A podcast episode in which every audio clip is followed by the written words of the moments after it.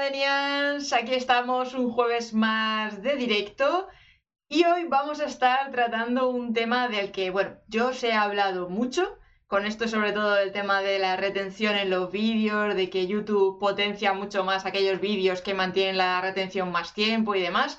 Y el secreto y el truco está nada más y nada menos que en saber contar historias, lo que llamamos en marketing un storytelling.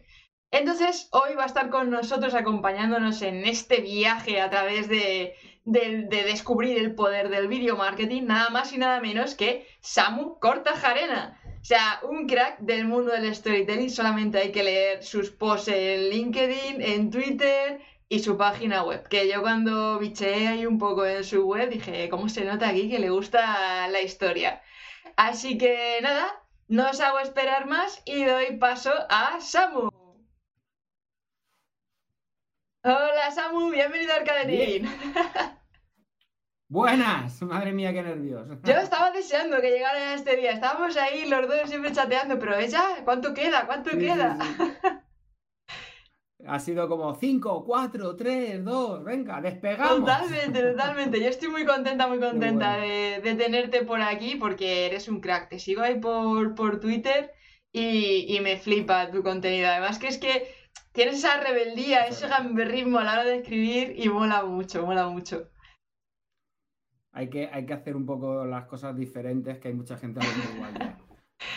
Pero bueno, por si acaso alguien no te conoce, que lo dudo, pero bueno, preséntate, ¿quién es Samu? Cuéntales. A ver, eh, en el DNI obviamente no pone Samu Cortajarena. El Cortajarena es un apellido que yo he adoptado de, por parte de mis abuelos, que son vascos, y entonces, eh, pues eso, es, es, como una especie de homenaje hacia ellos, porque como no tengo ningún abuelo, pues es como una especie de, homenaje hacia, hacia ellos, y de ahí sale el Samu Cortajarena, el apellido, lo que es el, nombre. Yo me llamo Samuel Seba, pero eh, decidí tomar ese apellido que tiene una mezcla entre marca personal y marca empresarial por eso cogí el, el Cortajarena. Y sale de, sale de una necesidad, sale de una necesidad. Yo necesitaba eh, tener un poco de disponibilidad, trabajar por mi cuenta para poder atender asuntos familiares, que bueno, quien conoce un poquito mi historia sabe que tengo a mi papi eh, pachuchillo y entonces yo le dedico un tiempo a la semana a estar con él, a cuidarle, a pasar tiempo con él de calidad para, para llenar los pocos recuerdos que podamos en el tiempo que quede. Y bueno, aparte de eso, que no me quiero poner moña, eh, a partir de ahí decidí, decidí hacer lo que mejor se me daba, que era escribir y contar historias, pero por mi cuenta y cobrando por hacerlo. Brutal, brutal. ¿Y cómo definirías el tema de qué es el storytelling para alguien que no esté familiarizado? Vale. Eh, la verdad es que el tema del storytelling a mí me llama mucho la atención que cuando hablamos de storytelling casi todo el mundo dice, bueno, el storytelling es contar una historia eh, para conseguir un efecto, para vender, o cuando estamos hablando de una marca, ¿no? El story brand, para hablar de una marca y, poder posicionarla y tal. Pero el storytelling es que es muchísimo más. Cuando estamos hablando de marca implica no solamente eh, el hecho de contar la historia de la marca, sino también contar la historia del cliente con relación a la marca y ese storytelling se tiene que ver eh, tanto en la comunicación que hace la marca hacia afuera, que es de lo que, mm, lo que más se suele hablar, y también de la comunicación que hace hacia adentro. O sea, el storytelling se tiene que utilizar también cuando se hace el onboarding de un nuevo miembro del equipo, el storytelling se tiene que hacer también eh, cuando se manda un comunicado interno a la gente que trabaja contigo. Eh, cuando la persona entra a tu tienda, eh, incluso cuando alguien te compra un producto y ese producto llega a su casa. El storytelling tiene que guardar una coherencia desde el principio hasta el final. No se puede separar eh, el storytelling que cuentas al cliente con toda la parte interna de la empresa o con, el viaje del consumidor por tus productos. Tiene que estar todo coherentemente relacionado. Algo que dicho así suena muy fácil, pero que luego no es tan sencillo, porque claro, hay que enlazar un montón De, procesos, de tener siempre muy claro eh, qué es lo que estás contando, dónde está ese tema de, la historia, cuál va a ser también la experiencia que va a tener el usuario al entrar en contacto con la marca, tanto por contenidos como por recibir el producto al final. Totalmente. Además es que tú date cuenta de que el, cliente tiene un montón de impactos de la marca y no todos los impactos son por el mismo canal. Por ejemplo, yo a, eh, a ti te conocí por un mensaje privado de WhatsApp. Ahí tengo mi primer contacto contigo. Luego he interactuado contigo en Twitter. Ahí tengo otros impactos contigo. Y ahora estoy contigo en tu canal de YouTube. Aquí estoy teniendo otros impactos contigo. Cada impacto que me das en cada uno de los canales en los que yo recibo comunicación por parte tuya, tienen que tener coherencia. No puede ser que tú me hables de una forma en, WhatsApp, luego me hables de otra forma en Twitter y ahora vengas aquí y me hables de otra forma diferente yo diría, ostras, esta no es la muchacha con la que yo he hablado por WhatsApp hace un rato, o no es la chica con la que yo estaba hablando por Twitter, o esta no es la marca que yo esperaba que, me, que, fuera a trabajar conmigo. Entonces, esa coherencia tiene que estar presente en todos los impactos y en todos los medios de comunicación, en todos los tipos de comunicación que haga la marca. Claro, al final, yo por ejemplo, un poco siguiendo esa línea de lo que estás comentando, va toda la historia relacionada con tema de arcadeting, de meterlo en una ambientación, de crear la comunidad que tiene un determinado nombre también. Es como intentar contar algo, como es eso, el viaje a descubrir el poder del video marketing, por eso estamos todos aquí compartiendo y demás. Al final, cuesta, cuesta, porque a mí me costó muchísimo tiempo aterrizar, nunca mejor dicho, eh, el tema de la nave y demás. Pero luego es verdad que, también le da cierta gracia a la marca, a la conexión con esa comunidad y esa audiencia.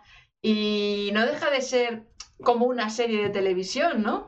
De decir, bueno, al final tienes como varios episodios en cada una de las plataformas y contactos con el cliente y tienes que saber seguir ese hilo argumental. Correcto, y además es que tú, por ejemplo, aparte de, YouTube, tienes el podcast. Eh, sería absurdo que eh, transmitieras algo aquí y luego te fueras al podcast y no tuviera nada que ver. Tiene que tener coherencia, si no, la, marca no está siguiendo ese storytelling que tú estás diciendo y, va mucho más allá de, Es que el problema muchas veces es que eh, estas cosas, estos temas, habría que aprenderlo a tenerlos controlados antes de arrancar. Muchas veces decimos, ah, a mí me pasa, ¿vale? Eh, eh, no, es que no, yo no tengo marca personal. Hay gente que me lo dice, yo, yo no tengo marca o yo no soy una marca. Y yo siempre les digo lo mismo. Y además, mira, esto es una cosa que dice mucho Anita Gufari. Y si, y si mándale un mensajito porque esta muchacha se deja, se deja querer mucho, eh, que venga y te lo explique el tema de que tanto lo que dices como lo que no dices crea marca. Totalmente. Es que da igual. O sea, tú puedes decir, no, pero es que yo no tengo una marca personal.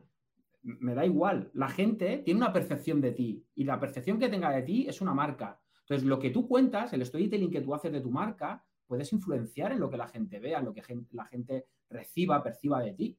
Entonces, ¿por qué vas a dejarlo al azar? Total. Si puedes controlarlo. O sea, el tema está en, no, no, yo no digo, yo no digo esto o yo no digo lo otro. Es que da igual que lo digas o no lo digas. En el momento que lo digas o no lo digas, te estás posicionando y ya la gente está percibiendo algo de tu marca. Por lo tanto, ya que lo van a percibir, ¿por qué no, por qué no controlarlo tú? ¿Por qué no controlar lo que recibe la gente de, de parte de tu marca? ¿Por qué no controlar esa información que le llega? Créate tu storytelling, créate tu marca, créate tu identidad, tanto visual como tu tono de voz, etcétera, etcétera, y oye, trabájalo para que cuando eh, hagas o no hagas esté llegando lo que tú quieres que llegue, no lo que la gente se piense. Es que es complicado encontrar esa voz. ¿Qué consejo le darías a alguien que quiere empezar a crear su storytelling principalmente con sus contenidos en formato vídeo, por ejemplo, o aunque sea en formato de, redes sociales? A ver, el tema del storytelling para mí eh, tiene, una, tiene un componente y es que eh, depende no solamente de quién, quién cuenta la historia, sino dónde la cuenta y a quién se la cuenta. Entonces tienes que tener en cuenta esas tres variables, porque lo que cuentas prácticamente no va a variar, pero sí puede variar a quién se lo cuentes y dónde se lo cuentes. Entonces, ¿qué tienes que tener en cuenta? Pues primero a quién te vas a dirigir. Te vas a dirigir a un público joven, a un público mayor, tiene unas características, otras características. A esa persona a la que te vayas a dirigir, pues tendrás que tenerle, tendrás que tenerla bien identificada para hablarle en un tono que a esa persona le encaje. Y cuando le cuentes una, historia, no le vas a contar solamente tu historia, tienes que contar la historia que esa persona va a vivir dentro de tu empresa. Eso es, eso es lo que quieren vivir. O sea, cuando, cuando yo le digo a un cliente, oye, es que tu web solamente habla de ti. ¿Qué pasa así de veces? Claro, es que es, que es mi web, es que es mi web, tiene que hablar de mí. Que no, que no, que no tiene que hablar de ti, que tu web tiene que hablar de tu cliente. O, ¿Cómo va a hablar de mi cliente? Tendrá que hablar de mí, que es mi web. Que no, que no, que tiene que hablar de tu cliente, muchacho. Que la historia que tiene que contar tu web es el proceso que va a vivir tu cliente cuando te contrate a ti. Que a tu cliente le importan tres narices que tú lleves 20 años de experiencia, que, le importa tres narices, no le importa nada. Ni tu experiencia, ni los títulos que tengas, ni que seas líder en el sector, ni que ayudes a. O sea, yo cada vez que veo un ayuda a algo así, me echo las manos a la cara y me pongo a, llorar en una esquinita que no me vea nadie. O sea, di lo que haces. Hago esto y lo hago cobrando. Yo, las ayudas eh, son gratis. Eso lo digo siempre. Yo cuando ayudo a alguien, le ayudo porque le quiero echar una mano, pero es algo que es altruista y es gratis. Yo cuando trabajo para alguien, le cobro y le cobro bien. Entonces, y eso le pasa a muchas empresas. Entonces, si quieres crear tu storytelling, habla de tu cliente y habla de qué historia va a vivir tu cliente dentro de tu historia. O sea, qué parte de tu historia se mezcla con la de él. Para eso tienes que conocerle, tienes que saber eh, cuáles son sus necesidades, sus miedos, sus inquietudes, qué objetivos quiere conseguir, a dónde quiere llegar. De esa manera, tú puedes contar tu historia y decirle, mi historia es esta, pero tú, tú tienes hueco aquí, aquí está tu hueco, este es tu sitio dentro de mi historia. Y cuando hacemos al cliente el centro de la historia, el cliente se siente importante. Y cuando hacemos que un cliente se siente importante, lo tenemos, ya está. Ya está. No hay que hacer nada más.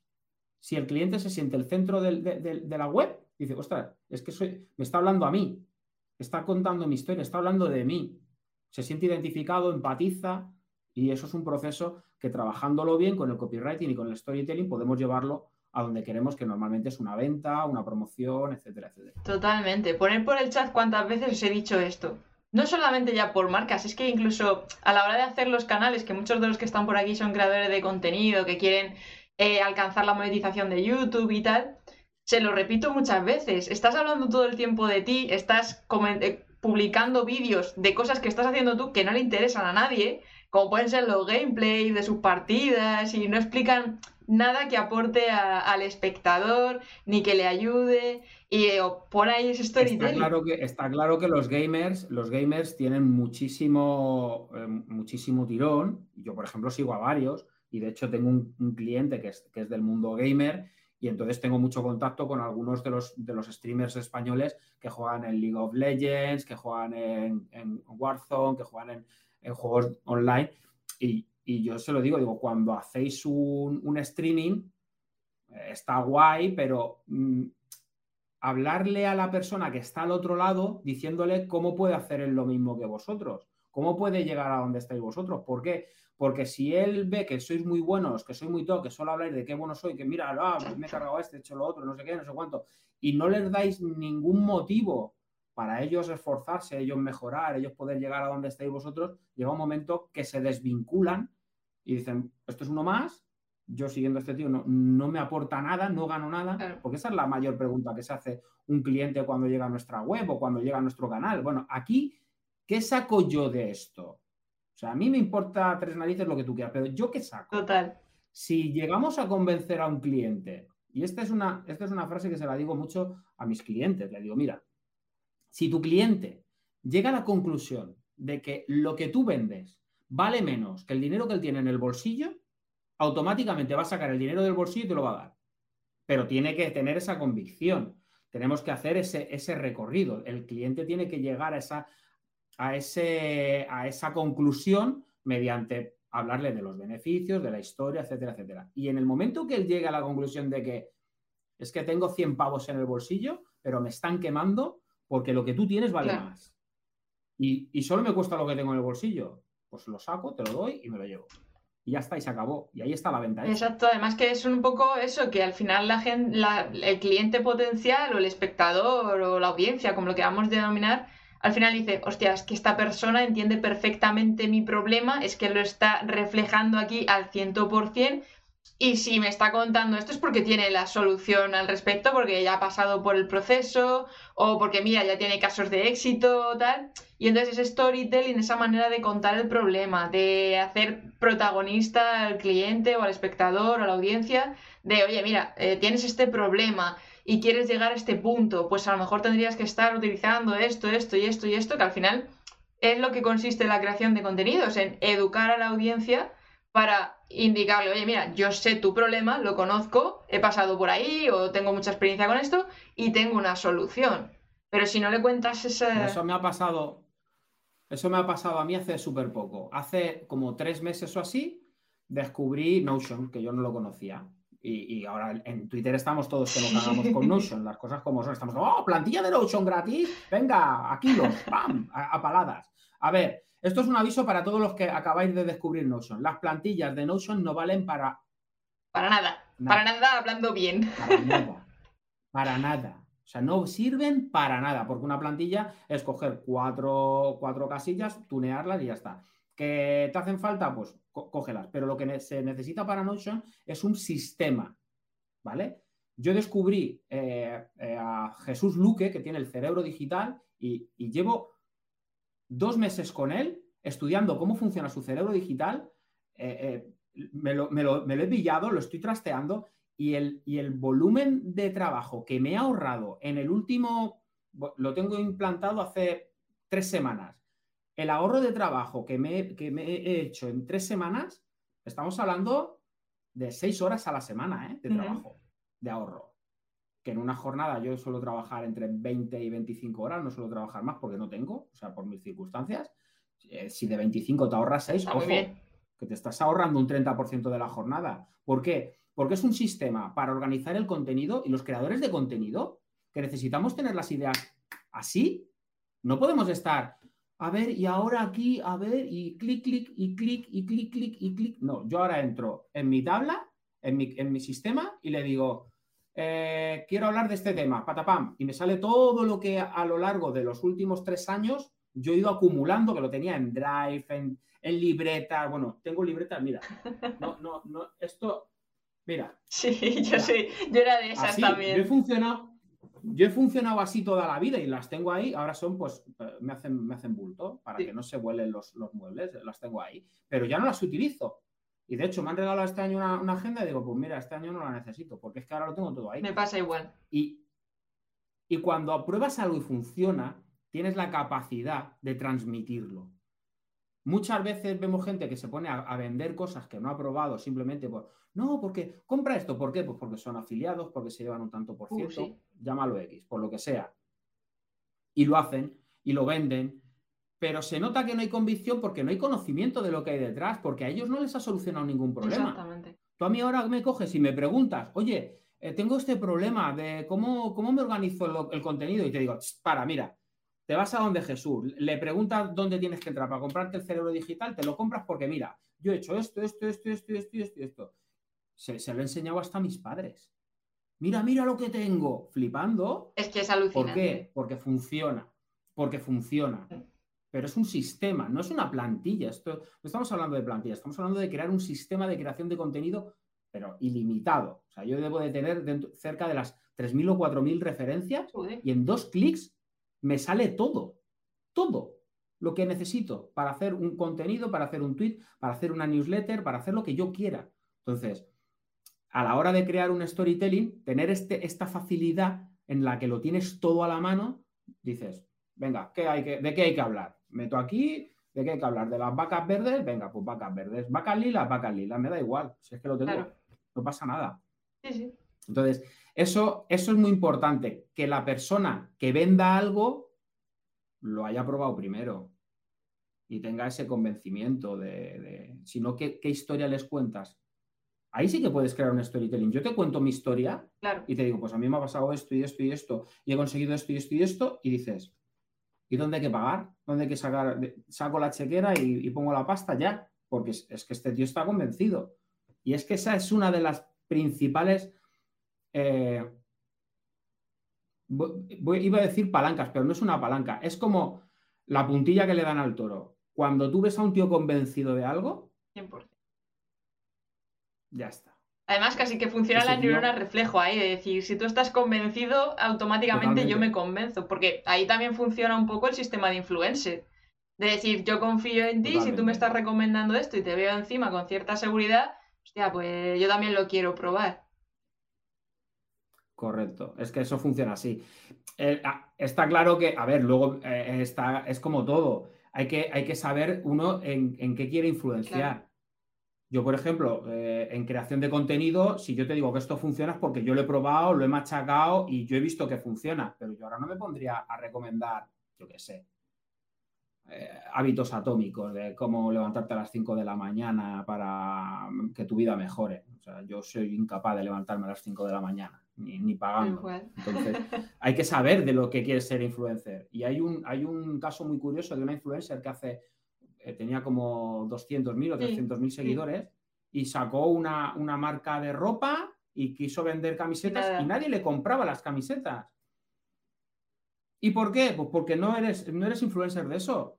Eres influencer de lo que Exactamente. Influencias en la gente para ciertas cosas, pero para otras en las que no tienes ninguna autoridad, pues no.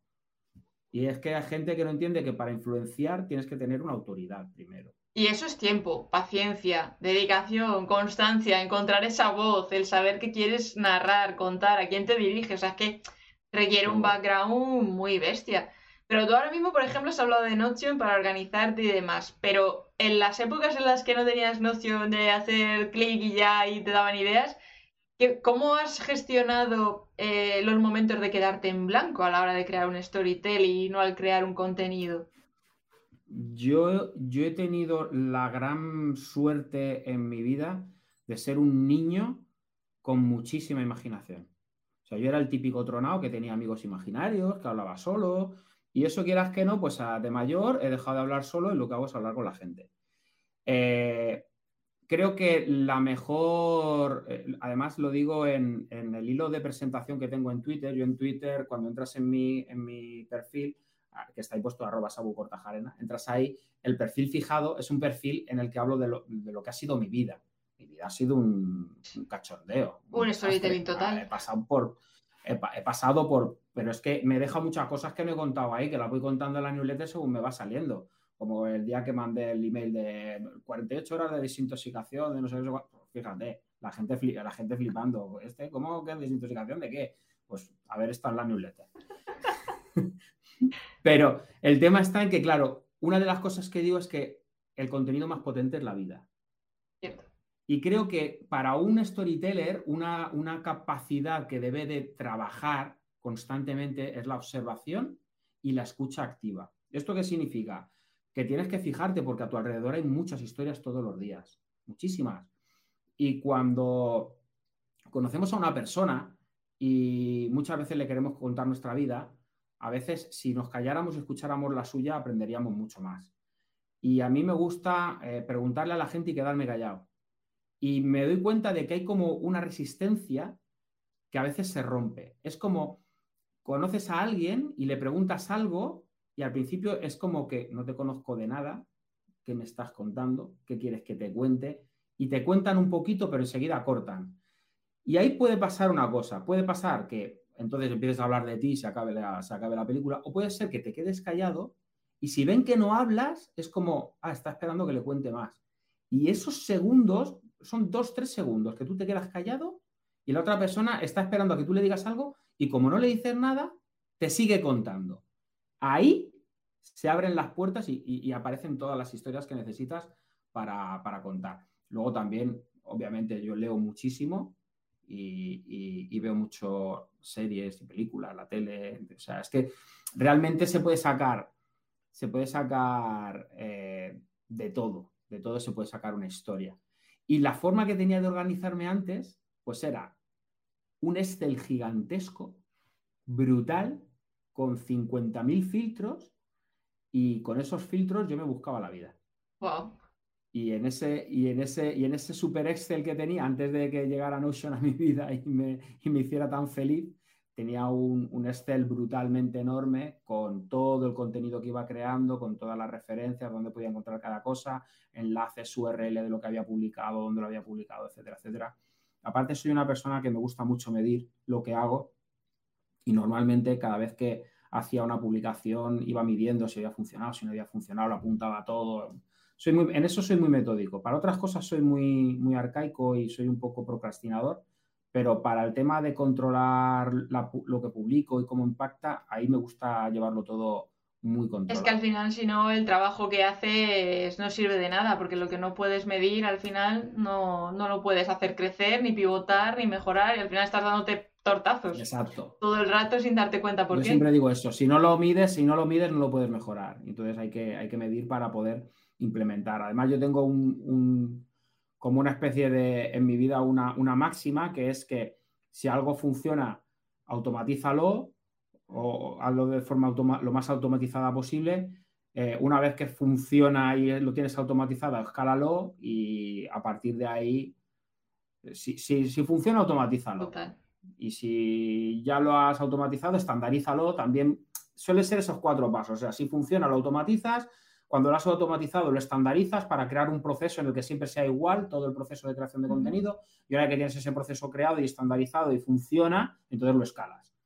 Que sería, por ejemplo, el paso que he dado yo de Excel a Notion. Excel sería un proceso estandarizado en el que yo siempre tenía mi contenido, tardaba mucho más en encontrarlo que ahora, pero tenía todo controlado y seguro que va a venir alguien de Excel y que me perdonen los, los sé que hay gente muy máquina en Excel que hace tablas de, de, dinámicas y no sé qué y no sé cuánto y seguro que lo que yo estoy haciendo en Notion se puede hacer en Excel pero Notion eh, yo, si, te, si te dice alguien algo con el Excel y el Notion es que no han probado Notion o sea, o sea... Bueno, es, lo que, es, lo que, es, muy, es muchísimo más sencillo de hecho la gente que ha probado que, que viene de Excel y prueba Notion dice, ¡juá! Es que menuda vuelta de tuerca le han dado a esto. Total. Que es otro, es otra, es lo mismo, o sea, es una cosa que funciona y la base puede ser prácticamente la misma. Sí.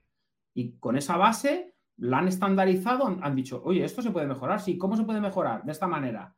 Y eso es muchas veces, yo se lo digo a mis clientes, digo, fíjate a ver qué es lo que hace tu competencia. Vale, ¿y qué es lo que está haciendo?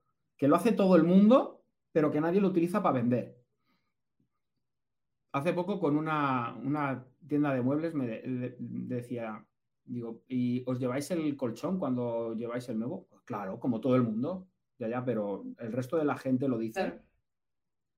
¿Cómo? Pues hombre, que si yo entro en tu competencia y no pone en ningún sitio que cuando tú me traigas el colchón nuevo te vas a llevar el viejo, yo no sé si me lo tengo que comer yo allí con patatas o luego tirarlo o darles 50 euros a los que vienen a traérmelo para que se lo lleve. Ahora, si tú me dices, el envío es gratis, te lo llevamos a tu casa y te retiramos el viejo para que no te preocupes y lo llevamos a un punto limpio para reciclar y que no esté tirado por ahí, ostras, a mí eso me da una tranquilidad que simplemente por eso ya te cojo a ti. Claro. ¿Los otros también lo hacen? Sí, pero no lo dicen. Pues dilo tú. Además que esto... Muchas veces nos... Claro, es extrapolable también a la creación de contenidos. Es decir, observa qué está haciendo tu competencia y, joder, lo que no se esté diciendo o donde tú veas que se puede mejorar o que hay un hueco o una brecha que no están cubriendo o incluso es que simplemente ya en los propios comentarios su propia audiencia le dice, oye, ¿esto cómo se hace? Y no les contestan. Bueno, pues ahí tienes oportunidades a tope de crear el contenido. Correcto, correcto. Es que en, en, en redes sociales todavía se, se, ve más, se ve más. Porque eh, hay, o sea, tú entras en mi, en mi perfil y todo lo que lees en mi perfil, ahí no hay nada nuevo. Eso son cosas que ha dicho todo el mundo en algún momento u otro. Pero por lo que sea, o yo lo estoy diciendo diferente, o yo le estoy dando una importancia cuando el resto ya no le está dando importancia. Bueno, pues llama la atención. ¿Por qué? Porque es raro, es diferente, se sale de lo que se ve todos los días. Vale, pues entonces, eh, genial, vamos a, vamos a seguir a este, a este, a este tarao. Y ahí tengo a, a, a tres mil y pico taraos detrás mío, que, que los quiero a todos un montón. Porque, jolines, ¿quién me iba a decir a mí que en seis meses que llevo en Twitter, pues llevo wow, seis solo meses seis solamente? meses, no sabía que llevabas tan poco. Entré, eh, o sea, yo la cuenta la tengo creada desde 2020, creo que es, pero con la pandemia y todo el rollo nunca hice nada y tenía, creo que eran 15, 15 seguidores cuando, cuando empecé a utilizarla, que fue el 15 de mayo. Y del 15 de mayo a, eso, al 15 de noviembre, que han sido seis meses, he blincado los 3.000, tengo 3.000 y pico, que los quiero a todos muchísimo. Muchas gracias a todos, chicos, por estar ahí en Twitter dándome amor y cariño. Es, una comunidad increíble. Yo, a mí dice, no, es que en Twitter hay haters. Yo no tengo esa experiencia tampoco. ¿eh? Claro, porque tiene que, haber de, tiene que haber de todo, pero yo creo que los haters son personas pues, que han tenido algún problema en su vida y que, y que por lo que sea no tienen más que, meterse con la gente para ellos sentirse bien. Pues bueno, pues adelante chicos, eso te hace sentirte bien. Bienvenido sea tu hate. Aquí se acepta el hate. Total, al final es información para el algoritmo. Esto, sí, esto sí, si me hubiera pasado en 2015, como me pasó con el canal de YouTube, no lo podría hacer. Ahora lo hago tranquilamente. Claro, es que también. Haters, bienvenidos. Cada cosa a su debido momento y en su tiempo, pues se miran con otros ojos. Volviendo un poco. Cambia, cambia el storytelling. Volviendo un poquito al tema del storytelling. Mira, dice por aquí Carmina que también te quieren ellos. tu comunidad de Twitter. Eh, Carmina, qué guapa, qué maja. Em, y te dices eh, salvaje, que, grande Samu, que Twitter es la hostia. Tras salvaje. Salvaje, tío. Salvaje ha entrado. Eh, tengo una pequeña comunidad, una súper pequeña comunidad de 25 personas que se llama The Club que es abierta, que puede entrar quien quiera en Twitter. Entréis en mi perfil, arroba Samu Cortajarena, y le dais a, The Club y podéis entrar. ¿Tenéis arriba? Comunidad súper pequeñita. Ahí sí, justo encima tuyo. Aquí arriba. Y, hoy ha entrado salvaje y me he quedado loco. digo, no, puede ser, pero este hombre es, increíble, le, quiero un montón, es un tío más. Es un crack, es un crack. Además es que yo cuando llegué ya tenía como 400.000 seguidores. En, cuando llegué yo a Twitter ya tenía como 400.000 seguidores y me acuerdo que hice un, ah, hice un space y yo tenía como ciento y pico o 200 seguidores en ese, en ese momento. Entró a un space y me metió como 500 personas en el space de golpe, todo el mundo siguiéndome y dije, ¿esto qué es? Así que yo le tengo, le tengo mucho cariño y le aprecio un montón porque creo que, ha dado ahí un empujón muy grande a mi, a mi perfil y se lo agradezco muchísimo. Dice Salvaje que es mutuo, que es mutuo. Ahora, iros a seguir también a Salvaje, que como veis también tiene chicha. Sí, sí, sí, Salvaje. Y Samu, volviendo un poquito al tema del storytelling, ¿cómo trabajas? Eh, porque, a ver, para el tema de vídeos y creación de contenidos y demás, todo esto de la retención es fundamental. Entonces, claro, para aumentar esa retención es importante generar emoción. ¿Cómo trabajas tú el generar esas emociones en los contenidos? Porque además es que tú eres capaz de generar emoción incluso en tweets súper cortos, que es lo típico de te reduce, y consigues enganchar de esa manera. ¿Cómo, ¿Cómo podríamos trabajar la emoción a la hora de crear contenidos? Eh, yo creo que el tema de transmitir con emoción viene de, de la pasión que le pones a las cosas. Eso por un lado. Y luego tener muy clara cuál es... Eh, hay una relación siempre entre, entre el beneficio que quieres aportar a esa persona y la emoción que le hace sentir ese beneficio. Entonces, muchas veces, para hacer un tweet, que es algo muy cortito, tienes que quitar el beneficio y meter directamente la emoción. Es complicado porque tiene un proceso un poco, mm, yo, yo eso le llamo de construcción, del, copywriting, que es que eh, si yo, por ejemplo, vamos a suponer que, yo quiero eh, conseguir, eh, a ver, algo, algo sencillito, que no se me vaya la pelota. quiero conseguir que, tus seguidores, que la, gente que te siga, no tenga bloqueos a la hora de crear contenido. ¿Vale? Yo lo que quiero es venderles un sistema de creación de contenido que les ayude a no, y he dicho ayude y ojo, ¿eh? ya, ya, ya, me estoy arrepintiendo. Eh, quiero darles un sistema de trabajo que les permita crear contenido sin bloquearse. Vale. ¿De qué tengo que hablar? puedo hablar de dos cosas. Aquí entran los ángulos en el, en el storytelling. Puedes hablar de una cosa positiva desde el ángulo positivo, vender algo desde la emoción positiva, o puedes vender desde el ángulo de la emoción negativa. ¿Esto qué significa? Que yo te puedo decir, no vuelvas a sentir la frustración de no saber qué decir en tu próximo contenido y tú dices, Jolines, eh, ¿cómo puedo librarme de esto? Pues te puedes librar así. con este sistema de, creación de contenido. O puedo irme a la parte positiva y decir, siente la tranquilidad de saber en todo momento lo que vas a decir. ¿Vale? Son dos ángulos totalmente diferentes. En uno estoy atacando la emoción negativa y en el otro estoy atacando la emoción positiva, pero en los dos te voy a hablar de lo mismo. Te voy a hablar de un sistema de contenido que te va a permitir evitar la negativa y aferrarte a la positiva. Y es súper importante, yo creo, que cuando estamos hablando a nuestro, a nuestro cliente o a la persona a la que queremos impactar, ser capaces de coger una imagen, la imagen que él ya tiene en la cabeza, y nosotros decirle, esta imagen que tú tienes en la cabeza se consigue así. O sea, aterrizarla, porque todo el mundo, eh, yo cuando hay gente que, coge la técnica PAS y se pone a decir, porque tienes este problema y no sé qué, y te va muy mal, y estás en la mierda, y, la tienes hasta el cuello, y ahora hasta la nariz, y hasta, la cabeza, y ahora llego yo y te salvo. Eh, tío, si llevas 10 minutos diciéndome que estoy en la mierda, ahora vas a venir a ayudarme. Hace 10 minutos que he dejado de leer. Yo voy más bien por el otro lado. Yo voy más bien por el. Tienes este problema, y hay una, hay una, en tu mente tú ya lo sabes que tienes ese problema, no necesito estar ahí urga que te urga en que tienes Es reafirmárselo para que lo traiga otra vez a tierra, vamos. Claro, o sea, tú ya tienes claro, el que, el que no vende sabe que no vende. El que no tiene clientes sabe que no tiene clientes. El que se bloquea con los contenidos sabe que se bloquea con los contenidos. ¿Qué voy a llegar a decirle yo, eh, que te bloqueas con los contenidos? Venga, que yo te ayudo. No. Yo te voy a hablar de qué solución hay y qué beneficio tienes de hacerlo conmigo. Punto, ya está. Y voy a crear una imagen y esa imagen tiene que coincidir con la que tienes tú. Si yo, si yo consigo que la imagen que yo transmita en mi copy, en mi storytelling, que la historia que yo te cuente, lo que esté haciendo es describir la imagen que tú tienes en tu cabeza, ya está. Ya está.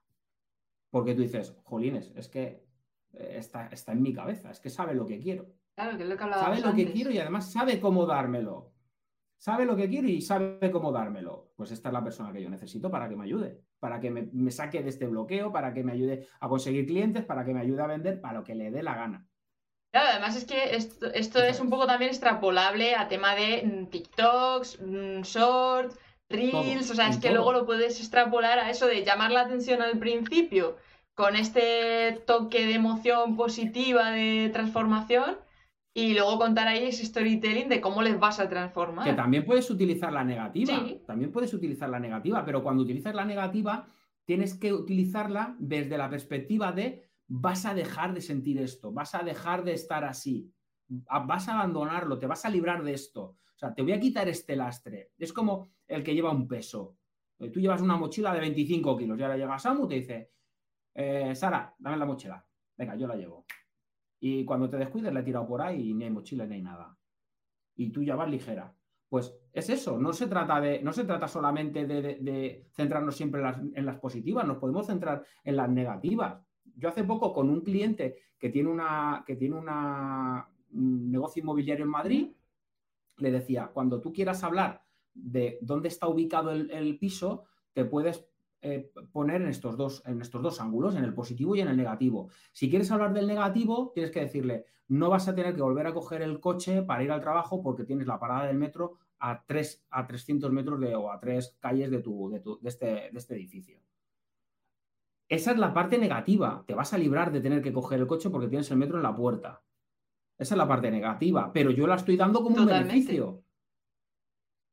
Y la parte positiva es, estarás en el centro en tres minutos porque tienes el metro en la puerta. También es la parte positiva. Pues tienes los dos lados. Mira a ver en cuál va a encajar mejor tu cliente. Si es un cliente que está hasta las narices de ir con el coche al trabajo, pues utiliza la parte negativa. Si es un cliente que lo que valora es moverse con rapidez y estar rápido en el centro, pues utiliza la, la parte positiva. Pero para eso tienes que conocer al cliente, para que la imagen que tú le des encaje con lo que él está pensando. Claro. Además que incluso pueden ser crear contenidos con los dos ángulos, porque a lo mejor a un tipo de cliente le llama más la atención el negativo y otro le llama más la atención el positivo, y es una manera de camuflar. De hecho, cuando se hacen, claro, y de hecho cuando se hacen anuncios, se hacen los test A-B, en los cuales tú puedes decir, pues juego con los dos ángulos, pongo la misma foto, pongo todo igual, pero en el copy o en la parte de, de, tipografía, meto el ángulo positivo en uno y el ángulo negativo en otro, y a ver cuál tiene mejor resultado. Dependiendo de, lo que funcione mejor, pues quitas uno y, sigues trabajando con el otro. Totalmente, eso, eso es fundamental para, para, esta captación de atención ahora que va todo tan rápido y demás, tocar ahí ese, ese dolor, claro, al final es lo que te permite que te paren, ¿no? Porque ¿Tú qué consejo darías ahí a la hora de crear contenidos, ese storytelling y tal, de ese inicio de llamada de atención potente, de que la gente se quede parado en el contenido, porque ya, hostias, aquí me vas a, desvelar algo que no, he visto nunca o... Eh, yo creo que la gente está harta de, titulares. Es, mi, percepción. se la saben también. Me he dado cuenta de que, por ejemplo, en mi newsletter, mm, cuando pongo el titular típico de tres cosas que no tienes que hacer para no sé cuánto, o cuatro, esos, esos emails funcionan peor, siempre, siempre. Además lo tengo medido y lo tengo calculado, así que ya no los utilizo. Uno que me funcionó muy bien, eh, una espía con una pata de madera que se llama Cuthbert.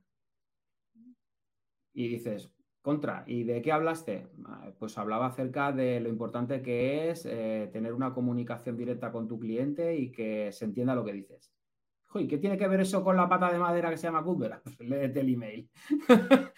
Pero el tema está en eso. El tema está en eso. O sea, eh, en ese email yo me acuerdo que yo contaba una historia muy chula que era de una, además es una historia real, de una espía que tenía una pata de madera y que se cruzó los, los, eh, los Pirineos para llegar hasta España y cuando llegó a España llamó para, decir que estaba bien y lo dijo en, eh, lo dijo en como en código.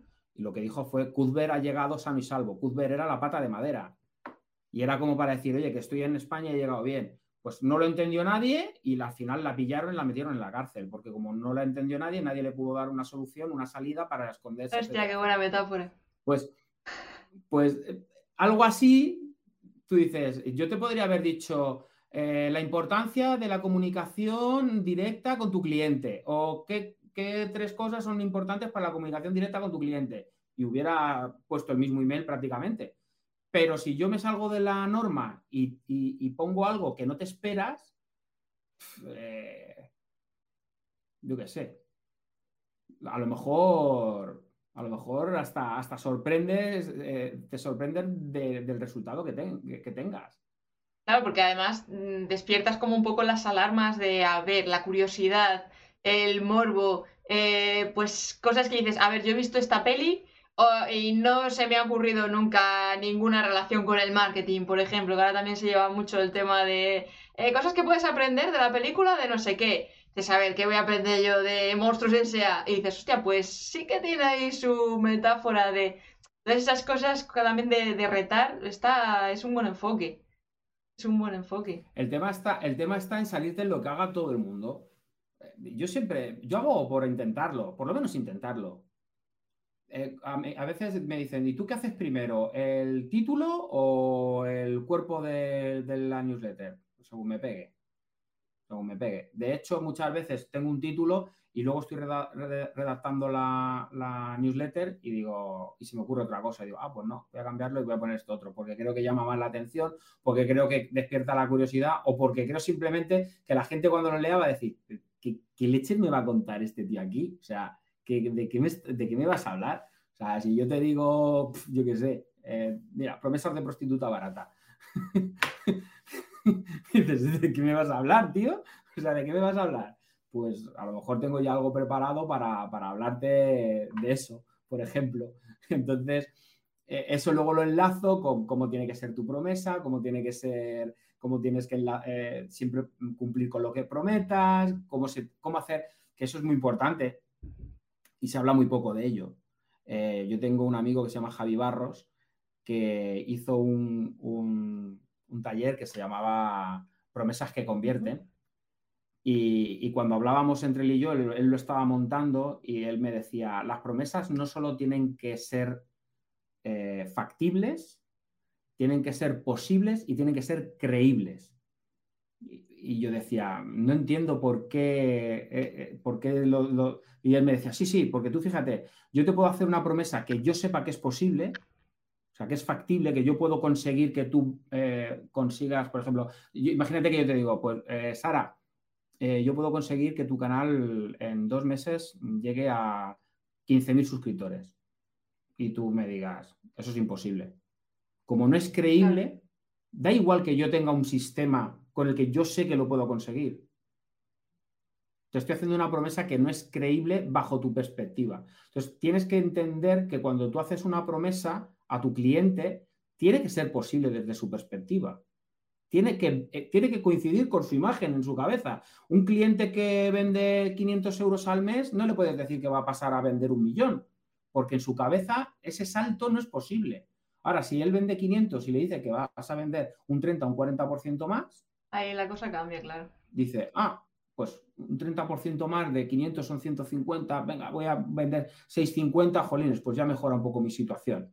Pero si eso lo mantienes en el tiempo, pues llegará un momento que venderá el millón. Muy buena esa. Y a lo mejor eso no, lo tienes en cuenta. Entonces, cuando haces una promesa que es parte de, la fase de venta, de la fase de venta en la que tenemos que contar una historia y esa promesa tiene que ir dentro de esa historia, eh, tenemos que trasladar una promesa que coincida con lo que piensa la persona, pero al mismo tiempo sea creíble. No solo factible, se supone que no vas a prometer algo que no puedes cumplir. Se presupone, se nos presupone a todos honrados y buena gente, pero tiene que ser creíble. Y si la persona a quien se la vendes no la ve posible, te va a ser muy difícil convencerla. Sí, que además sobre todo está el tema de las objeciones con el tema de los vendehumos, eh, las promesas de te consigo esto en no sé cuánto tiempo y tal. Y claro... Las objeciones no existen, ¿sabes? Ah, mira, ese es un buen tema. Las objeciones no existen. Mira, cada vez que alguien te dice no porque es que te quiere comprar, lo único que está esperando es que le des un motivo, le quites esa, ese, ese... Ahora yo digo, uy, Sara, te quiero comprar la nave. Y tú me dices, no, porque es muy cara. Eh, ya, pero yo no te he dicho que no pueda pagarla. Yo te he dicho que quiero comprarte la nave. Ya, ya, pero es que es muy cara para ti. No, no, pero es que yo quiero comprarte la nave. Ah, venga, ¿y cuánto me das? Ya he roto. O sea, si no quieres comprarme la nave, no me dices, es muy cara para ti, me dices, no está en venta. Total. Y entonces yo ya no puedo, ya, ya no puedo, ya no puedo hacer nada más, porque si no está en venta no la puedo comprar, es imposible. Ahora, si tú me pones un precio, es igual que cuando tú estás negociando con un cliente y le dices, mi precio es este, y te dice, es que es muy caro. Ojo, no te ha dicho que no te vaya a contratar ni que no te vaya a pagar te está diciendo que hay un problema de que no ve que tu trabajo vale tanto como lo que tú le has dicho. Y entonces lo que tienes que hacer es estructurar muy bien tu respuesta, decirle, ¿te parece muy caro que vaya a hacer esto, esto, esto, esto, esto, esto, esto, esto, esto, y que vaya a conseguir esto, esto, esto, esto, esto, esto, esto? Ah, pues si te parece muy caro, nada, hasta, hasta luego. No, no, pero es que, jolines. O cuando un cliente te dice, no, pero es que eres muy caro, y yo, te digo, y yo le digo, vale, eh, mi servicio cuesta tanto, pero si cuando yo haga esta, esta acción y creemos esta página web y hagamos esto y esto y esto, y tú empiezas a ganar esto y esto y esto, y tú ganas 15 veces más de lo que te ha costado mi, trabajo, ¿va a seguir siendo caro o no? Porque si yo supiera, y esto también se lo digo a todos mis clientes, y cuando se lo digo, se, se achinan muchísimo conmigo. Le digo, mira, si yo supiera que con mi trabajo tú vas a ganar más de lo que yo creo que vas a ganar, te cobraría más. O sea, que te estoy cobrando en proporción de lo que creo que vas a ganar. Sí, es que es justo. No que vayas a palmar pasta conmigo, sino que vas a ganar lo suficiente como para pagármelo contento. Claro. O sea, no es una cuestión de que mi trabajo sea caro, es una cuestión de que qué retorno va a darte mi trabajo. Si mi trabajo te va a dar el retorno que yo espero, me lo vas a pagar con una sonrisita así, de lado a lado, feliz y contento. Luego está en mí el darle lo que, lo que él espera, el conseguirlo. Y ahí ya entra todas mis, todas mis, mis, esfuerzos, el romperme la cabeza, el implicarme, el trabajar duro, el trabajar serio, el, dar siempre un poquito más de lo que me han pedido. un cliente que me ha pedido eh, cinco, eh, cinco mensajes para una campaña de WhatsApp, le he mandado 15. Le he dicho, digo, mira, eh, sé que me has pedido cinco, pero me he puesto, me he puesto, me he puesto, me han salido estas tres, se me ha ocurrido esto, lo he añadido aquí, te he hecho una, variante. Eh, montate tres o cuatro, las lanzas, pruebas cuál funciona mejor y te quedas la que más te guste. Y el tío diciendo, es que con esto, te, o sea, te he pagado para un mes y tengo trabajo para tres. bueno, yo ya te dije que te iba a salir barato mi trabajo al final. O sea, de eso ya me encargaré yo. Pero no me digas que es pasta. O sea, no es pasta, nunca es la pasta el problema, jamás. A todos los que nos estáis escuchando, nunca es la pasta. Repetiroslo mucho. O sea, si un cliente te dice, es que eres muy caro, no es un problema de pasta. Nunca es un problema de pasta, de verdad. Es el problema más bien de la percepción. Es el problema de pasta es tan sencillo como decirle, es tan sencillo como decirle, mira, no, pues no, no podemos trabajar. Si no llegas hasta aquí, a mis mínimos, no podemos trabajar. Ya está, no pasa nada por decir a un cliente que no. Total, además que eso también va mucho en la, en la confianza y en la autoestima que tenga el vendedor, por decirlo así, que lo que llegas a confiar realmente en el proyecto o en lo que estás ofreciéndole al cliente.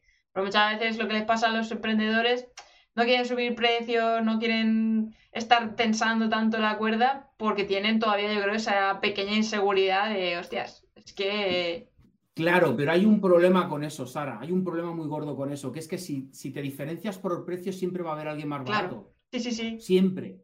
Es que en el momento que entras en, en, diferenciarte por precio y no por calidad de trabajo, o por resultados o por lo que a ti te dé la gana, eh, ya tienes un problema. Total. Porque siempre va a haber alguien que lo haga igual que tú, un poco más barato. Igual que tú, un poco más barato. Entonces, no hay que, no hay que entrar en esa dinámica. Lo que, lo que hay que entrar es en la dinámica de, no, no, yo soy más caro porque yo hago esto diferente, o porque yo te aporto esto, o porque conmigo vas a conseguir esto otro. O simplemente porque yo lo valgo, punto y pelota, ya está, porque soy de L'Oreal y yo lo valgo y, y si quieres trabajar conmigo, pasas por caja. Y si no, pues no pases por caja. Te vas a buscar a copywriters en Twitter, pegas una patada, salen 20, o 30, o 100. O sea, hay un montón. O sea, si no es una cuestión de, no es una cuestión de que falten profesionales, ahora mismo hay profesionales. También hay mucha gente que pone copywriter y no tiene ni idea, pero bueno. es otro, melón. Eso es, un, es un campo, un jardín en el que no quiero meter porque si no al final tendré haters de verdad y serán de mi propio, de mi propio sector. Yo me llevo muy bien con todos mis compañeros. Gracias Pero sí que llevas razón en ese sentido, pues que al final es lo que es como hemos empezado el directo, hablando de la marca personal. Al final tú cuando has trabajado tu marca personal, tienes muy claro quién es tu avatar, has contado bien la historia, tienes claro tu propuesta de valor y has conectado con la persona porque entiende que tú eres la persona que le va a solucionar el problema, porque entiendes su problema, tienes la solución y tienes un enfoque o un tono de voz totalmente distinto a lo que han encontrado en el mercado, es que es muy difícil que te regateen el precio. Cuando has hecho todo ese trabajo previo, al final dicen, no, es que me da igual lo que me cobres, o sea, aunque sea me pido un préstamo, pero quiero que seas tú por esto, esto y esto, y porque conecto contigo y no quiero andar mm, equivocándome o arriesgándome con otra persona que no, que no veo que haya esa conexión. Entonces al final volvemos un poco a eso. Además, cuando, además, cuando ya, eh, yo a mí me pasa, ¿no? Yo, por ejemplo, tengo unos precios de, de acceso a mis servicios que si, por ejemplo, eres un cliente recurrente que ya me, has, ya me has contratado varias veces, tengo como una especie de baremo en el que cada vez te sale más barato trabajar conmigo.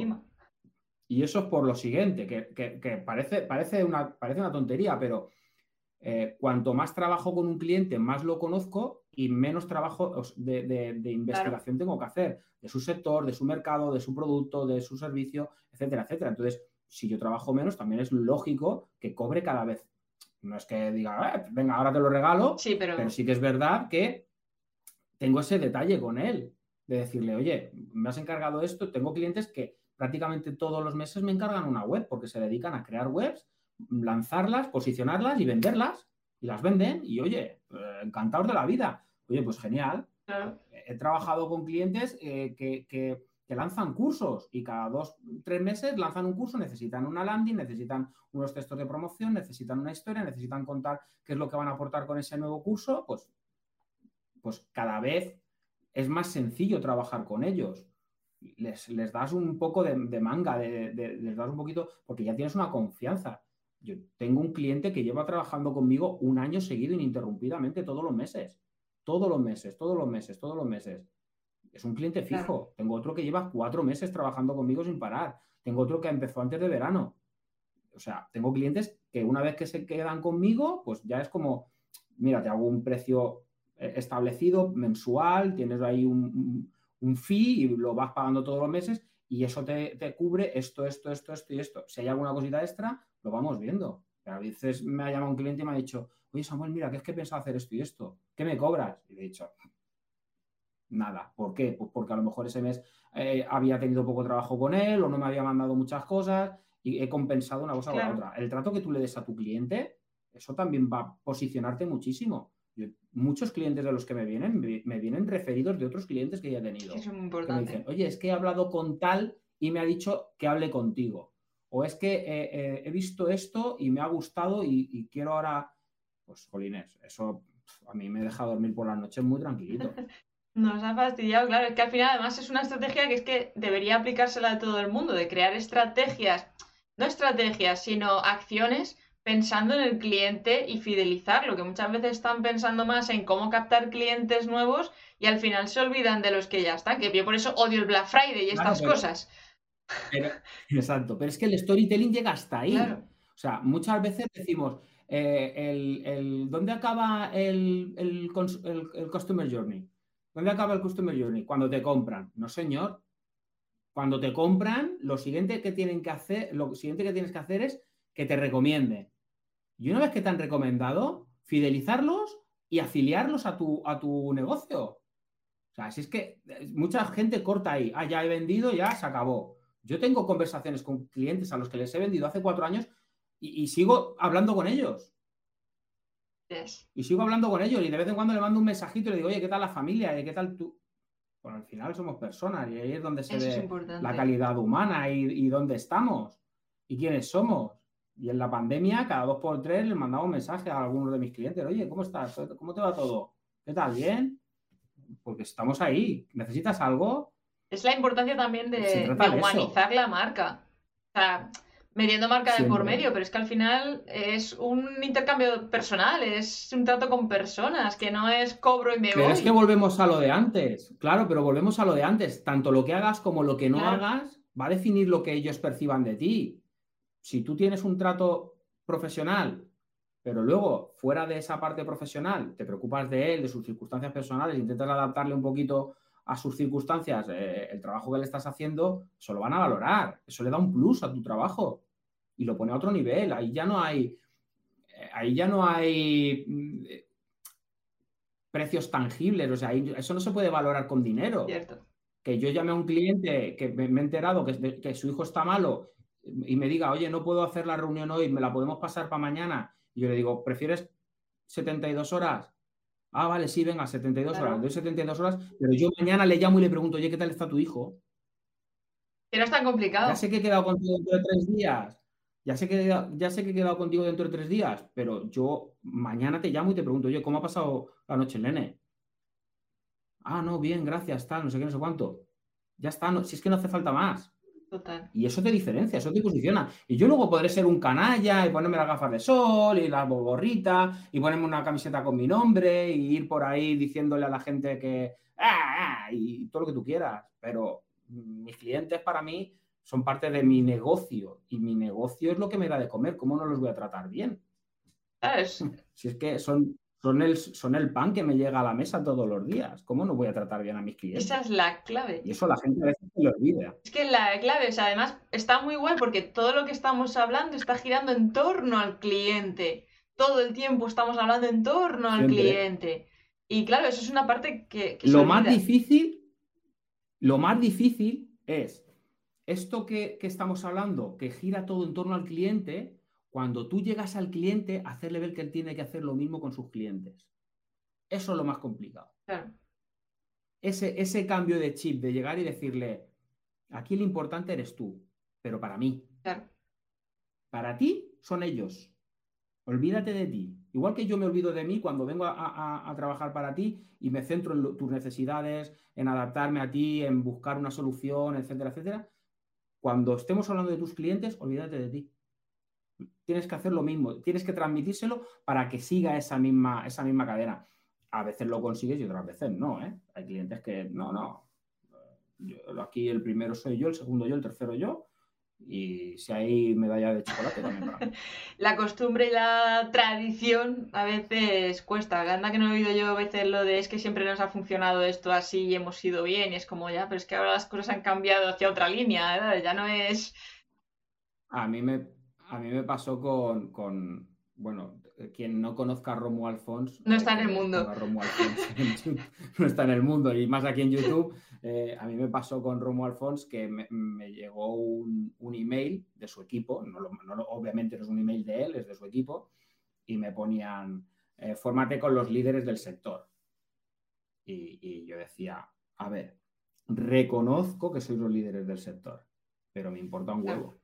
No quiero, no quiero, no quiero escucharlo, no, me interesa. O sea, no me digas que vuestros profesores son los mejores del sector, que vosotros sois los líderes del sector. Es que no me interesa. Y se lo dije. Además, tuve un, enganchón, entre comillas, muy gracioso con él en Twitter, porque acabó contestándome diciéndome, ese email no lo he mandado yo. Digo, ya, pero lo firmas tú. Me da igual. Y esto, y esto es muy importante. Eh, hablando de storytelling y de coherencia, cuando hay alguien que habla en tu nombre, claro. tú no puedes estar diciendo en las redes sociales, cuando sales tú personalmente, ah, porque yo esto, esto y esto, y estos son los valores de marca y esto es lo que yo creo y estos son mis valores tal y cual y cual, y cuando alguien habla en tu nombre, que no mantenga esa coherencia. Tiene que mantenerse el storytelling. Y volvemos al principio a retomar. El storytelling no es solamente que yo te mande un email y te cuente una historia. Eso no es storytelling. Storytelling es todos los impactos que yo tenga contigo a lo largo de nuestra relación bien sea por un email, bien sea en Twitter, bien sea en un contenido en LinkedIn, bien sea porque me mandes un mensaje directo y te conteste o no te conteste. De hecho, me, ha pasado, no sé si estará, yo no lo veo, ¿Tú, tú puedes ver quién está conectado o quién está siguiendo la entrevista, ¿no? Eh, no, por personas no. Tengo números, a no ser que digan hola ah, por el chat, no, no sé quiénes son. Vale. Eh, yo quiero mucho a Rodrigo. Rodrigo es Quijote Copywriting, Quijote Copy que, lo quiero muchísimo, además es, paisano mío, somos manchegos. Yo soy, yo soy vasco, pero nacido en La Mancha porque los vascos nacemos donde queremos, ¿vale? Entonces, eh, yo lo quiero mucho y el otro día me hizo una pregunta por email, que él tiene mi número de teléfono, me podía haber mandado... Ah, pero es copy, tiene que ser por mail. me contestó por email, yo, le yo mando el email y él está en mi lista y me, me contesta. Y a mí me pilló con la cabeza volada y le contesté y le contesté muy rápido porque estaba haciendo cosas, tal liado, le contesté muy rápido y a los dos minutos me manda un mensaje por privado, por el móvil, o sea, ya por, por WhatsApp, diciéndome, Samu, ¿es que has contratado un asistente virtual? Y me quedé así, digo, no, ¿por? Dice, me has hablado de tú, o sea, me has hablado de usted en el email. Digo, que yo te he hablado de usted, que yo no utilizo el usted ni con mi padre. O sea, Digo, pues no, tío, te he contestado yo. De hecho, te acabo de contestar y tal. Dice, ya, ya, es que me ha extrañado muchísimo. Y te iba a decir, oye, que precisamente hablando de esto, ¿no? De, conservar la coherencia cuando alguien habla por ti, de que tenga muy claro cuál es tu tono de voz, cómo te expresas, cuál es la forma de hablar. Yo hice un, yo hice un experimento en LinkedIn con Jaume Struch, ¿Ah, que es un creador de contenidos fantástico. Sí, y durante cuatro días estuve publicando un contenido en su perfil sin decir que era yo. Y todos los días, ¡pum! Ahí va, ¡pam! Contenido, contenido. Además fue una historia que la saqué de, la película de Seven, la mezclé con pecados digitales, bueno, fue una movida. Y a los cuatro días de estar yo publicando, él dijo, eh, bueno, tengo que decir que este contenido no lo he escrito yo, lo ha escrito Samuel, que es copywriter, no sé qué cuánto, y el resto del, de, porque era una historia que seguía durante varios días más, el resto de la historia la podéis leer en su perfil. Un crossover. El quinto día empecé a, a, publicar en el mío, ¿no? Pues hubo gente que le dijo, pues tío, yo creía que era tuyo. Yo creía que era tuyo. O sea, por la forma. Era, es verdad que el tema no me cuadraba. Hubo gente que le dijo, es verdad que el tema que has sacado no me cuadraba, pero como siempre creas contenido muy disruptivo y tal, yo convencido de que era tuyo. Y es más, de ahí me entró un mensaje directo por LinkedIn de un cliente que me dijo: Lo que has hecho con Jauma, quiero que lo hagas con nuestra empresa, que le des voz a nuestra empresa. Y llevo tres meses trabajando con wow. ¿Tres? ¿Tres? No, desde julio llevo trabajando con ellos. O sea, y todos los meses trabajo con ellos. Porque han entendido que soy capaz de encontrar el tono de, y la voz y la forma de hablar. Hicimos, obviamente, hicimos un trabajo de investigación con la empresa, hicimos eh, todo el, tema del, briefing, de cómo tenía que hablar, de cómo se tenía que expresar, etcétera, etcétera. Pero al final. Te mimetizas. estoy, llevo cuatro meses. Sí, sí, claro, llega un momento en que lo haces parte de, parte de ti. E incluso cuando hablo con ellos hay ciertas expresiones que ellos utilizan, porque ellos son de, Latinoamérica, y, eh, luego yo las utilizo en el copy y se ríen. Es como decir, eh, el, gringo este, el gringo este está hablando como nosotros y no es, ya, ya, pero, pero quien lee tu web sí que, sí que lo entiende así y lo va a leer así lo va, y lo va a comprender así. Claro, al final estás haciendo un papel de actor total, o sea, es que te conviertes en la marca para poder contar bien esa historia y para poder tener esa conexión con la audiencia y demás, o sea, es un currazo. Es un currazo. Si eso lo quiere hacer alguien, eso funciona, eso se, está, em, ahora se está empezando a hacer, o yo lo estoy empezando a escuchar ahora, que es el ghostwriting, que es que tú publicas en el nombre de otra persona eh, o le haces tú el contenido, le escribes tú el contenido. Yo, uno de mis primeros clientes eh, fue una, eh, una psicóloga, a la cual la tengo mucho cariño, de, Galicia, gallega, y yo le creaba el contenido de LinkedIn y lo escribía todo yo. Ella lo único que hacía era darme la idea, me, mandaba audios con la idea, oye Samuel, el lunes quiero hablar de esto, el martes quiero hablar de esto, el miércoles quiero hablar de esto, el jueves. Y yo todos los días le creaba el contenido para que ella lo publicara en LinkedIn y la verdad es que fue una experiencia súper bonita porque llegué a conocerla muy bien. Además, llegamos a tener amistad, luego dejamos de trabajar por circunstancias que se acabó el, contrato y, no, pudimos, no pudimos seguir. Pero bueno, eh, fue una experiencia muy chula de meterte en la piel de otra persona y, cuando hablas de cosas personales, incluso de esa persona, eh, meterte ahí y profundizar, tiene, tiene un tocado, tiene un tocado. Es como, pues lo que te digo, es, es ser un camaleón en, los contenidos de otros y actor entre medias, porque además, claro, es que eso requiere una investigación de la leche, porque no es tu campo. O sea, me estás hablando de, ámbito psicología, que claro, hablan con unos tecnicismos, una manera de expresarse totalmente distinta a lo que puede estar hablando un copywriter directamente o, con tu rollo de rebeldía, a lo mejor ella es más tranquila o Joder, es que eso es un curro de tiempo largo. Sí. Sí, sí, la verdad es que el, al principio eh, necesitas un tiempo de adaptación hasta que ves que todo va encajando y, los primeros eh, los primeros copies tenían muchas correcciones. De, ah, pues no, yo esto no lo digo así, o yo no me expresaría de esta manera, o esto no me gusta cómo queda, o esto queda muy fuerte, o, o no, aquí tienes que ser más canalla. De hecho, ella me decía, no, no, aquí dale caña a esto, esto, esto potencia lo más, aquí métele más caña y tal. Y a mí me encantaba, yo me lo pasaba bomba con ella porque me daba muchísima libertad en ese sentido y molaba mucho. Pero claro, al fin al, fin y al cabo estás, estás poniendo voz a una persona que no eres tú, e, que, no está en tu ambiente, que entonces requiere, requiere, requiere una adaptación a esa persona y que también encajes eh, tu forma de, expresarte con la suya y, lleguen lo que decías tú, ¿no? A mimetizarse un poquito, a, que no se note quién de los dos está hablando. De hecho, cuando yo dejé de trabajar con ella, eh, eh, le, di algunas, bueno, de todo el tiempo que habíamos estado trabajando juntos, yo le iba dando instrucciones, pues mira, yo hago esto y pongo esto por esto y por esto, y le fui dando un poquito de, entre comillas, formación ¿vale? Entonces, cuando ella ya dejó de trabajar conmigo y siguió publicando, la gente no notó la diferencia y eso a mí me encantó. Eso a mí me moló muchísimo. Eso de decir, eh, jolines, esto, esto mola mucho. Y de hecho hay gente con la que he tenido mm, eh, auditorías y mentorías. Bueno, yo no le llamo mentorías porque las mentorías son gratis. Eh, apuntároslo.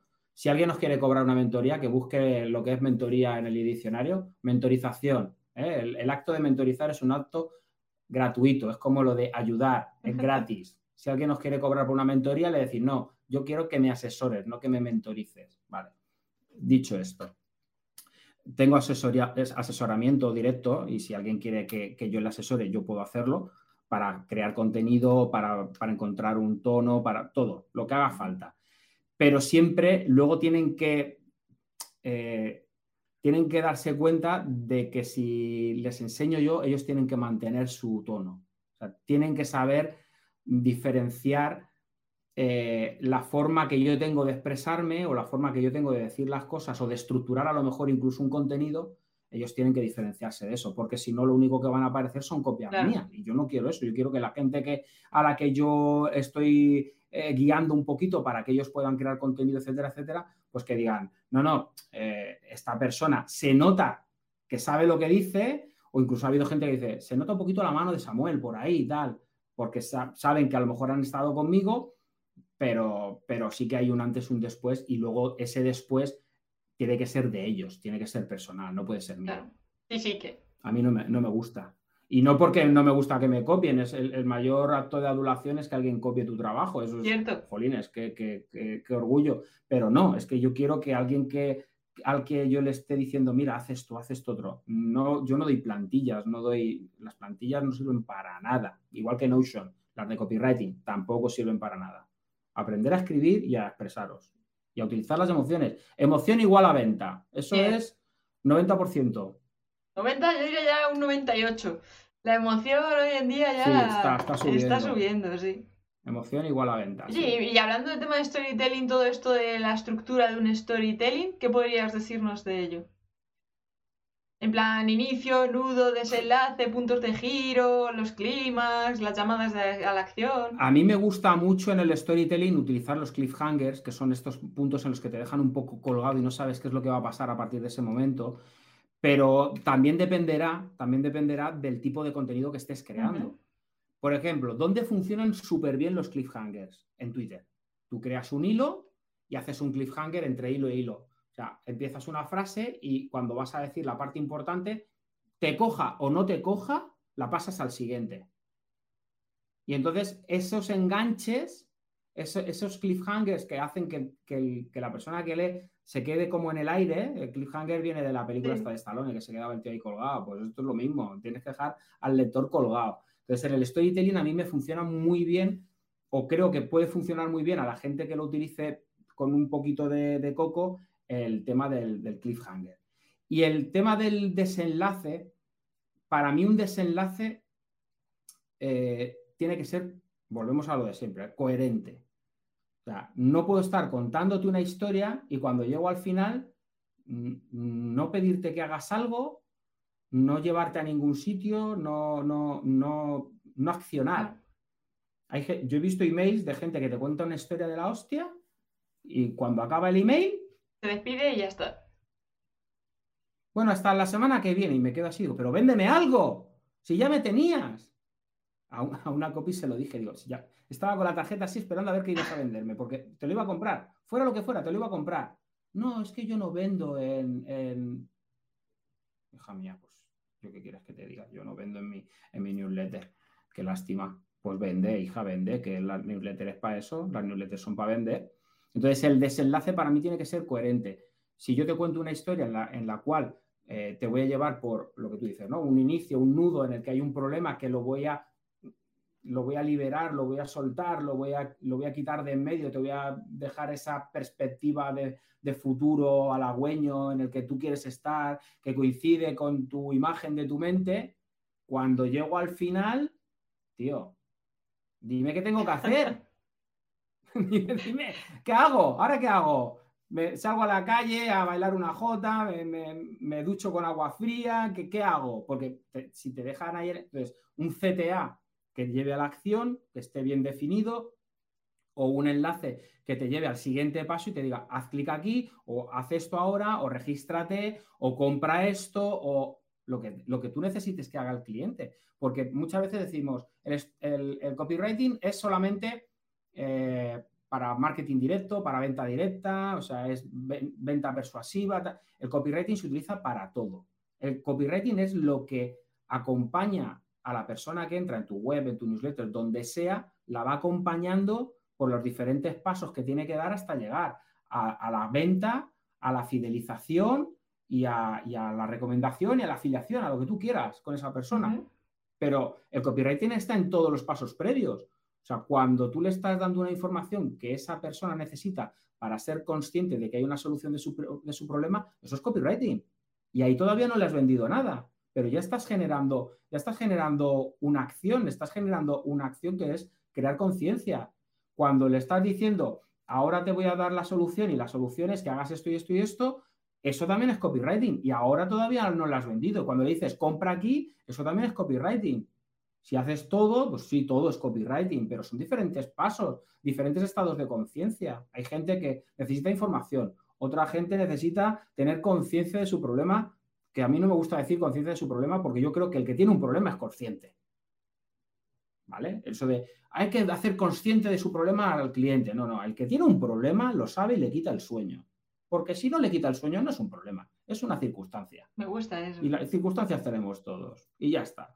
Entonces, tienes que llevarlo por los diferentes pasos y esos pasos pues son el, darle información de cómo puede solucionar su problema, el crear un deseo, todos los pasos que quien no sepa los pasos del, del Customer Journey, que se lo mire que en Google están explicados. O sea, yo no vengo aquí a descubrir nada nuevo, ¿vale? Pasas por todos los pasos y cuando llegas al final accionas y compras. Pero el copywriting viene desde el principio trabajando, haciendo su trabajo y acompañando ese proceso. Yo le llamo el tobogán de mantequilla. Tú entras en mi tobogán y el hasta, hasta la compra, hasta abajo. Hay gente que se pasa de largo y se pasa la compra y bueno, pues eso no han comprado. A lo mejor es que han cogido mucha velocidad y se han salido del tobogán. Bueno, alguno tiene que haber siempre. Pero el que baja bien, al final pasa por el CTA de la compra, entra y compra. Total, o sea, me ha parecido brutal todo lo que nos has estado contando. No te quiero quitar más tiempo, Samu, que llevamos una hora y veinte ya y se me ha ido a mí el tiempo aquí charlando contigo. ni me he enterado, ni me he enterado, ni me he enterado. Yo tampoco. Más, más, más. ¿Qué dice la gente? La gente que dice que nos vayamos ya o que quiere más. Ponerlo por el chat. ¿Creen que sigamos aquí? No, pero no te quiero quitar tiempo, Samu, que ya es muy tarde y, y son unas horas ya un poco interpestivas.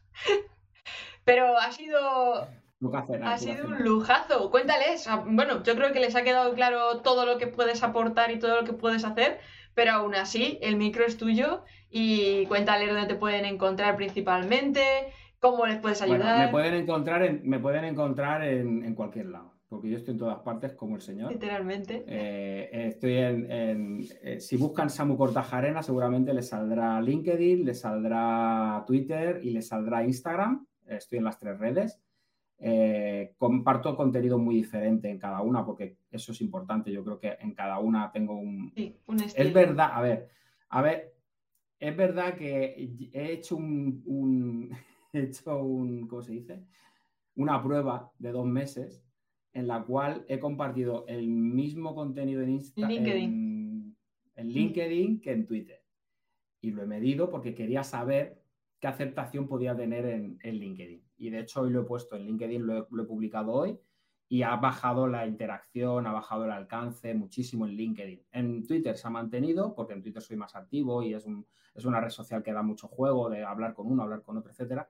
Pero en LinkedIn, que es un público diferente, sí que he visto que ha pegado un, bajón terrible. Entonces, eh, la, prueba acababa hoy precisamente. Hoy he puesto los. Yo siempre lo pongo. A la gente, si se piensa que yo me guardo algo, yo no. Yo hago algo, la cago y digo, mira, la he cagado, mira qué bonito. Y lo pongo ahí. Entonces, cuando quieras saber si la he cagado en algo, tú mira qué es lo que estoy haciendo, que yo te lo voy a contar.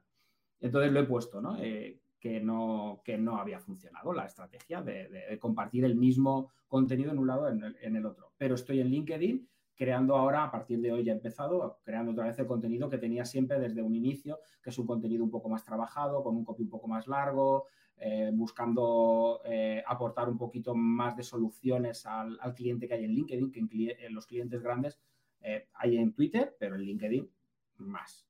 Y yo ahí lo dejo. O sea, yo llevo cuatro años trabajando en LinkedIn, mi perfil y mi, y mi marca, y a día de hoy es la, de momento, la red que más clientes me trae LinkedIn, ¿vale? O sea, y los clientes, ya no solo a la que más me trae, sino a la que me trae clientes de mayor calidad. Es importante. Que eso también, eso es, también es importante, ¿vale? Los, mis clientes fijos han entrado por LinkedIn, mis clientes grandes han entrado por LinkedIn. Y luego sí es verdad que tengo clientes pequeñitos y clientes manejables y tal, que, que se pueden manejar de una manera sencilla, que son los que han venido por Twitter, pero me puedes encontrar en en LinkedIn, en Instagram y, y próximamente, en enero, eh, he, pensado una solución para todos aquellos que les encanta la creación de contenido y siempre van bloqueados por la vida y voy a lanzar una membresía. A tope, aquí, exclusiva, exclusiva. Sí, y Soy Samu Cortajarena va a desaparecer. Oh. Va a desaparecer incluso el dominio. Ostras, vas a hacer un limpiado completo. Sí, sí, va a ser, va a ser una membresía en la cual va a haber mucho, mucho contenido del que he creado durante estos tres años y que puede ser una bomba para aquel que sepa sacarle partido. Porque alguien que sepa crear contenido y que tenga un sistema como va a tener todo el que entre en la mentoría, porque yo le voy a enseñar cuál es el sistema que hago yo, cómo lo puede utilizar, etcétera, etcétera. Eh, mm, además, voy a tener eh, sesiones de Zoom mensuales con, con, la gente que esté dentro de la mentoría. Voy a tener invitados para masterclass, invitados de diferentes sectores que van a venir a explicarnos cómo funcionan sus sectores. Bueno, eh, estoy montando una cosita muy chula que tengo muchas ganas de que salga y ahora me queda un mes y medio de, locura hasta que podamos hasta que podamos lanzarla. pues seguirle la pista, seguirle la pista porque esto pinta muy muy bien, o sea, porque con todo lo que tienes que aportar y dar y que has compartido y ya encima con Zoom de por medio para echar un cable, eso va a ser una bomba, pero una bomba. Vamos a ver todo lo que podemos hacer porque a mí lo que más rabia me da entre comillas es eh, ver gente que tiene proyectos muy chulos y me pasa, ¿no? Me pasa constantemente. Gente que tiene proyectos muy chulos que se está dejando la piel y, no poder ayudarles. O sea, porque a lo mejor no es el momento para ellos, porque mm, eh, no pueden invertir la pasta que necesitan para un, sistema de creación de contenidos o para crear copywriting, etcétera. Entonces, decir, bueno, y si yo les diera las herramientas para que ellos lo hicieran por su cuenta, eh, cómo estaría el tema. Y creo que, eso es lo, creo que ese es el objetivo. O sea, darles ese soporte, no solamente a nivel de que yo les pueda decir, oye, pues puedes hacer esto o lo otro, sino decirles, utiliza esta herramienta para hacer esto, utilízala de esta manera, ahora vamos a hacer esto, ahora vamos a hacer lo otro. Y todo pues con, con los audios, con el no curso que tengo también por ahí, que va a venir echando fuego, la ampliación y bueno, muchas cosas. Si queréis ver un poco en qué se mueve de formatos a la hora de compartir este tipo de conocimiento, iros al, club que tiene ahí, que, el tema de audios, compartir contenidos y pildoritas así sueltas, hace bastante ya por ahí. O sea que para que vayáis cogiendo una idea de cara a enero, podéis pasaros. Sí, sí, sí. En, el club de, en el club de Twitter Ahí estamos metiendo ya audios, eh, estamos metiendo audios privados para la gente que está solamente en el club y que no salen de ahí, solamente los pueden escuchar ellos. Eh, contenido solamente para la gente que está ahí, que tampoco la publico fuera del club. Y luego, pues temas que a lo mejor creo que pueden ser eh, interesantes tenerlos, tenerlos en mente o comentarlos, como por ejemplo puede ser la entrevista que hice hace poco en, en el Space a, Marina Broca de la Ley de Protección de Datos, que me salió, eh, fue una horita, pero luego se me ocurrió que esa entrevista molaría mucho tenerla transcrita y la pasé entera. La pasé entera a transcripción. Me salió un documento de 26 páginas de flipar. O sea, increíble, súper completo con todo. Porque claro, cuando, cuando escuchas una, una, una charla. un tema de esto, ¿no? Un podcast o lo que sea, se te quedan cositas, pero claro, cuando llegas a hacerlo punto por punto, palabra por palabra y transcribes todo lo que ha dicho, y es que ha dado tantísimo contenido de valor que es que deberían de cobrarlo. O sea, es que esto debería de ser de pago. Y, yo soy de los que digo, si esto debe de ser de pago, hay que cobrar.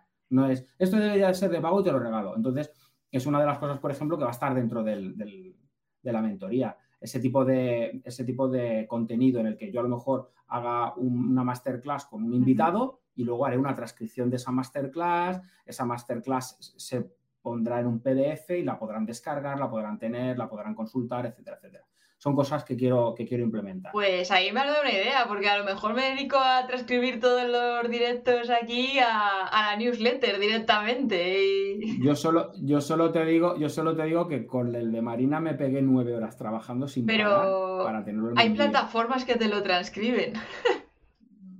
Por lo menos lo gordo y luego ya se limpa.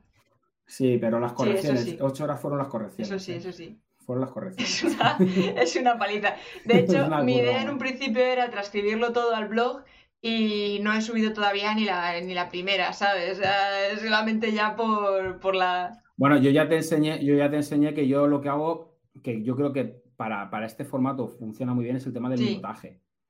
Hacer un minutaje con los highlights, yo creo que para tu, para tu formato sería, sería muy potente. De, hecho, el que te pasé, por ejemplo, de la entrevista que me hizo Rodrigo, ese minutaje lo hice yo, que es decir, bueno, me la veo entera, más o menos me, marco los puntos en los que más importantes y luego te coges ese minutaje, pillas el enlace de ese minutaje y te haces un minutaje en el que puedes ir cortando también para la gente que a lo mejor no quiere verse todo el tocho y decir, ah, pues mira, esta parte y esta parte me interesan, pues voy a verme esto y esto, que es lo que a mí me interesa. Les facilitas mucho el, consumir contenido y sumas minutos de visionado. Yo, yo solo tengo todo capitulado, está... Le pones un minutaje, a lo mejor le pones un minutaje, le pones el minuto 15, no sé qué, cuánto, y a lo mejor lo que tú has dicho son dos minutos, pero se queda enganchado porque le estás contando tal, tal, tal, y al final en vez de dos ha visto 6, 7, 8, 10 hasta que se acuerda de que tiene que Sí, yo capitularlo los tengo todos los directos capitulados, que también me tiro ahí mi rato escuchándolo otra vez y tal, luego otra vez para hacer el podcast, los clips y tal. Pero sí que también por posicionamiento, porque al final eso esa capitulación, pues las palabras SEO y todo esto, pues también, también aportan. Claro, claro, para posicionar, sí, sí, por supuesto. Así que bueno, aunque López pone por aquí que sigamos aquí dándole caña y más que han insistido y demás, Luz Gabriela dice que todavía no te sigue por Instagram, que se va ahora mismo corriendo a seguirte.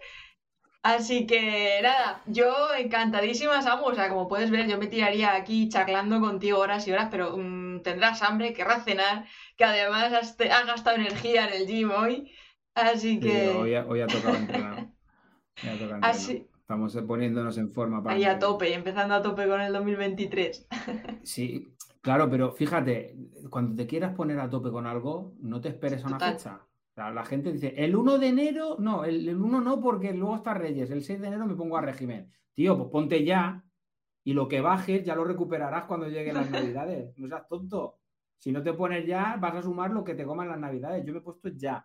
45 días antes. ¿Por qué? Pues porque así cuando llegue, si me paso un poco, no me va a doler tanto. Ahora, y, eso se puede aplicar a los Totalmente, además, sí, que es como, pues eso, llega el Black Friday, la semana de no sé qué, San Valentín, hacer mm, estrategia. No, no, hay que estar haciendo estrategias constantemente y pensando cosas nuevas y, crear tus propias fechas. Claro, y a mí me hace mucha gracia, a mí me hace mucha gracia eh, los, los emprendedores que dicen, ahora en septiembre voy a lanzar no sé, no sé cuánto, o ahora en enero voy a lanzar no sé cuánto. Yo es verdad que voy a lanzar en enero, pero es porque no me va a dar tiempo a hacerlo antes. Si yo lo tengo antes, lo, lanzo antes. Lo que pasa es que tengo unos, tengo unos, unos tiempos y voy hasta aquí y no me, da, no me da la vida, como se suele decir. Si lo tuviera antes, antes lo lanzo, pero también es verdad que yo he dicho que lo voy a lanzar el 6 de enero más o menos. Qué guay, además en fecha de Reyes. puede que el 6, Claro, porque no, y aparte es que el 6 de enero yo voy a estar de vacaciones.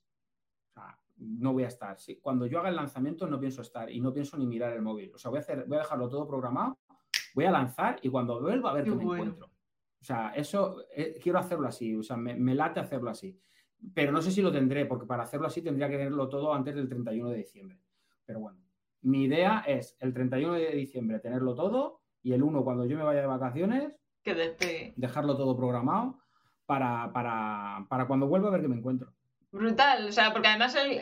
Exactamente, porque además los lanzamientos se agotan un montón, porque es como que hay mucha tensión, mucha presión, último momento, imprevistos y tal.